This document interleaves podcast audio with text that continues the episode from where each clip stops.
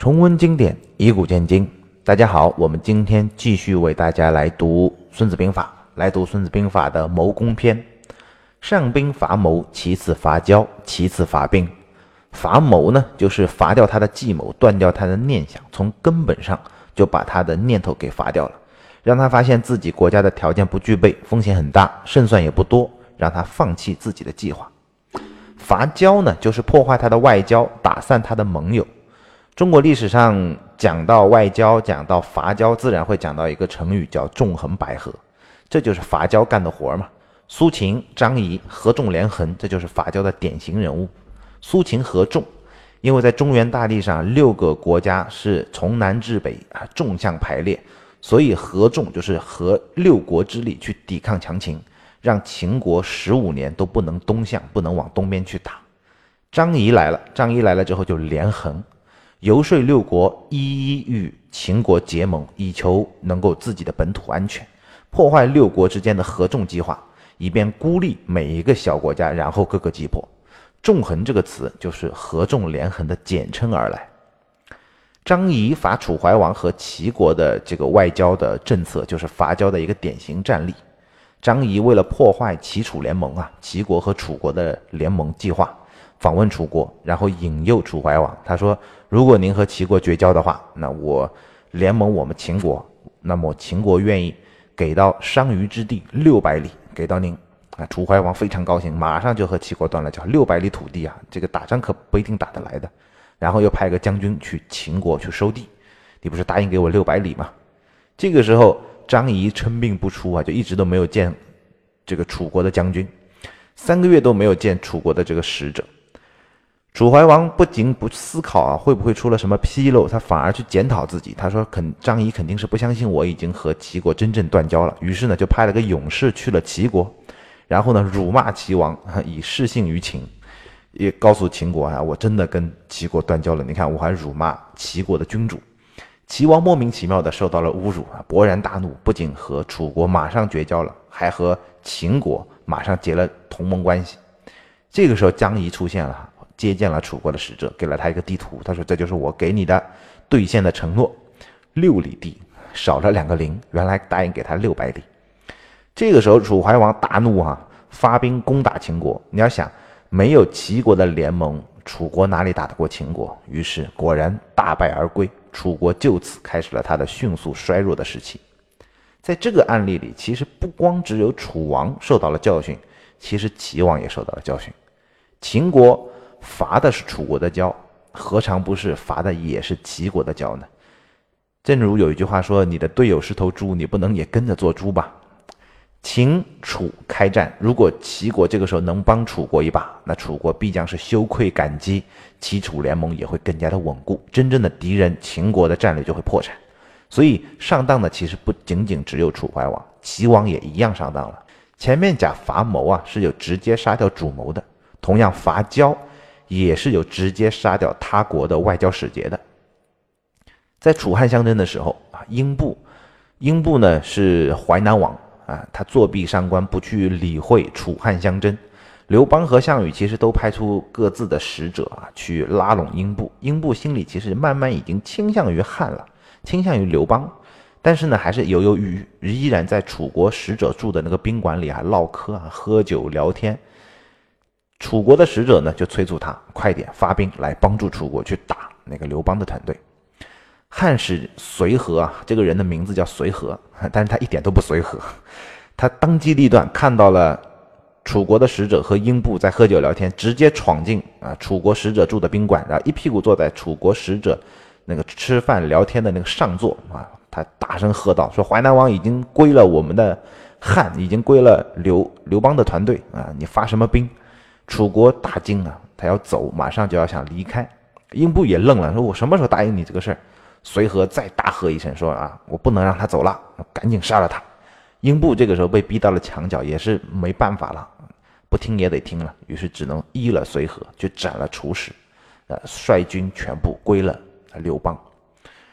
杀使伐交，还有一个著名的案例就是班超啊。班超出使西域，到了鄯善这个地方，今天在新疆的罗布泊西南的这个位置吧，有一个小国鄯善国。鄯善王呢，对于班超一开始很热情，哎，过了几天之后，突然变得很冷淡。班超就在想，为什么？多方打听之后，原来知道北匈奴也派了使者，鄯善王正在两边犹豫，到底是和北匈奴结盟还是和汉结盟。班超啊，这个时候就看得出来啊，到底是厉害的外交家，浑身是胆。不仅是外交家，他还是一个很好的将军啊，率领了自己的部下三十六个人，夜里突袭了匈奴使者的宾馆，把匈奴使团全部杀光，然后提着使者的人头去见了单善王。单善王一看被吓破了胆，这个匈奴的使团死死在了我的国里，那麻烦大了。于是他也交代不了这个事儿，只能归降汉朝，派出了王子到了长安做人质。其次伐兵，那个是在伐谋、伐交都弄不成的情况下，才不得已不啊，才动刀兵。姜太公说：“真胜于白刃之前，非良将也啊！”就是在正儿八经拿白刀子进红刀子出来去打仗的这种将军啊，不是很好的将军。其下攻城啊，攻城之法为不得已，修鲁、焚温啊，聚器械，三月而后成。聚焉又三月而后已，将不胜其愤而以复之，杀士卒三分之一而城不拔者，此攻之灾也。攻城呢是下策，不得已而为之，实在没办法你才能攻城啊。修弩焚温的意思，弩是那个盾啊，就可以挡住整个身体，那那个箭射过来的时候射不到人的身体。冯温是一种四个轮子的工程车辆。然后把那个什么猪皮、牛皮蒙在上面啊，算是古代的这个装甲运兵车哈，里面可以藏十几个人，然后一直推到城墙下，然后就开始攻城。其他的一些器具啊，比如什么云梯啦、什么木幔啊，都是攻城设备啊。这些东西准备你至少要三个月的时间吧。巨烟，巨烟就是土方工程啊，就是推土为坡，然后呢可以登高啊和守城的士兵来去打仗，因为。城墙很高嘛，你必须在外面堆土堆，堆成一个陡坡，然后你可以走上去，走到城墙上去，跟对方的士兵来进行作战。其他的工程，比如什么挖地道啦、搭搭桥啦，然后挖那个土豪啦，然后去运土填一些坑啊等等啊，这些准备也得花三个月时间。工程是一个很慢的功夫，是一个细致活儿。如果将军很有急躁的话，搞那个以赴战术啊，就是让士兵不断的往上爬。我们以前看到的各种影视剧当中，都是拿个云梯啊，一个梯子架在城楼上，直接往上爬。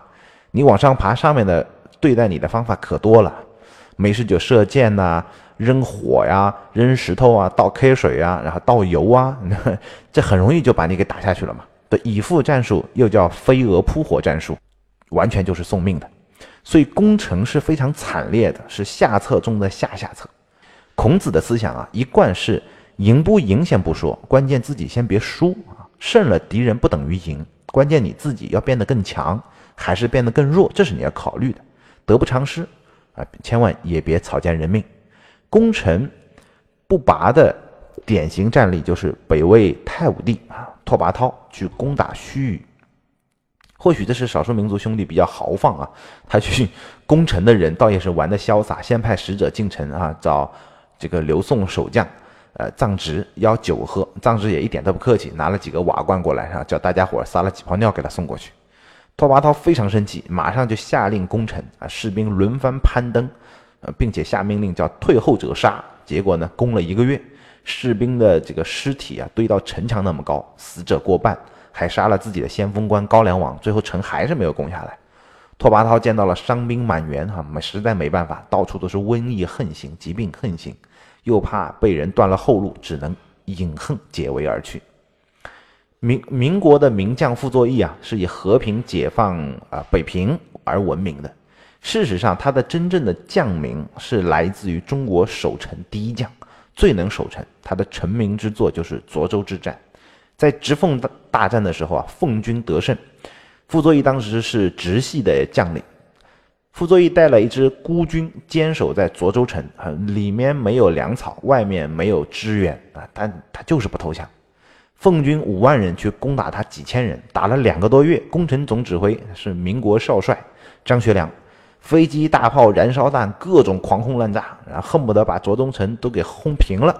傅作义还在打啊，继续久攻不下啊。这个时候呢，奉军首领张作霖啊，非常生气。他说这不科学，怎么打到现在还没打下来？于是呢，他就下令整点高科技的手段，他把张作霖哈扔进去五百多发毒气弹，扔到城里去了。毒气弹打完之后，那奉军再次进攻，那傅作义还在打，还是没有这输，继续把奉系军队给打退了。张作霖也服了，就跟张学良说：“这小子不投降，我们也别打了，那就围起来，把他饿死吧。”这个时候，阎锡山啊，那个时候是西南总指挥嘛，看了什么没打打的必要，就给傅作义说：“算了吧，那我们就议和吧。”傅作义得到了领导的指示，这个时候才和张学良签了和议，接受整编。后来林彪打长春，就用了张作霖的这个“恶”字诀，围而不打，把国军给饿的投降了。原文：故善用兵者，屈人之兵而非战也，哈，拔人之城而非攻也，毁人之国而非久也。必以权争于天下，故兵不顿而利可全，此谋攻之法也。孙子这里总结的叫谋攻啊，谋攻就是谋权原则，自己不损失什么，敌方的资产也不被破坏。这个时候呢，我们就能获得最好的这个收获。你要想全力啊，全部取得你真正的战果，你就要做到三非，叫非战、非攻、非久啊。不战而屈人之兵，不攻而拔人之城，不久战而毁人之国。孙子的思想是做任何事情之前，首先考虑风险，然后考虑代价，第三才会考虑到自己的利益。有两样东西最能驱使人犯错，一个呢就是利益诱惑，第二呢就是焦虑。人们常说啊，见利忘义，其实更普遍的说法叫见利忘害。见到利益就难免人为财死，鸟为食亡啊，见小利而亡命。其实焦虑啊，也容易让人犯错。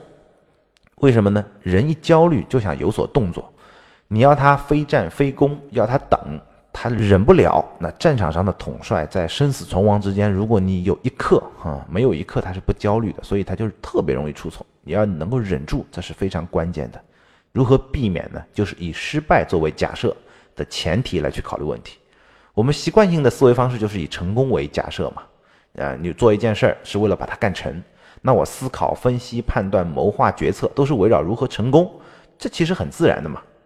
但是，如果你打仗要去思考一件事情，呃，我老想失败，那还叫兵法吗？但是《孙子兵法》的出发点就不是这样。他是处处以失败作为假设前提的。首先假定这件事儿会失败，然后呢再去思考、分析、判断、谋划、决策，围绕的问题都是如何避免失败、减少代价、立于不败之地，然后再用计等待，等待一战而定。有的时候经营是不是也是这样哈？我们可以思考一下，为什么有的人能够专注坚持、默默无闻二十年磨一剑，最终成为行业领袖，而有一些人？东一头西一头，今天干这个，明天那干那个，始终过得波澜壮阔的创业人生。但是，根本思维其实是思维性格的差异。前者不一定特别有大智慧啊，但是是一个以失败作为前提的思考者。你跟他说什么，他都会觉得这是风险。他首先会假设这件事干不成，也只有干成的那件事儿，那他才认为继续干才能干成，最后变成了一个集大成者。后面一种人呢，他是以成功作为前提来思考的，他听什么都觉得是机会，是大机会，是不能错过的机会，最后他就成为了一个终身创业者。李嘉诚说，做任何事情之前都先考虑失败，这是兵法智慧的根本啊！什么叫大师啊？大师就是知道自己跟别人一样，你如果上手说去去干这个事儿，那多半是大败，都是亏，都是输，所以他特别谨慎，吹嘘自己战无不胜的，那往往不是大师哈。是大失所望的事吧？也许，非战非攻，最后一个还强调非久是什么意思呢？就是动作要少，关键时刻来那么一下。最忌讳的就是天天研究频繁动作，反复折腾哈，你多做就会多错。这是今天和大家来讲的谋攻的第二个部分，我们下期再见。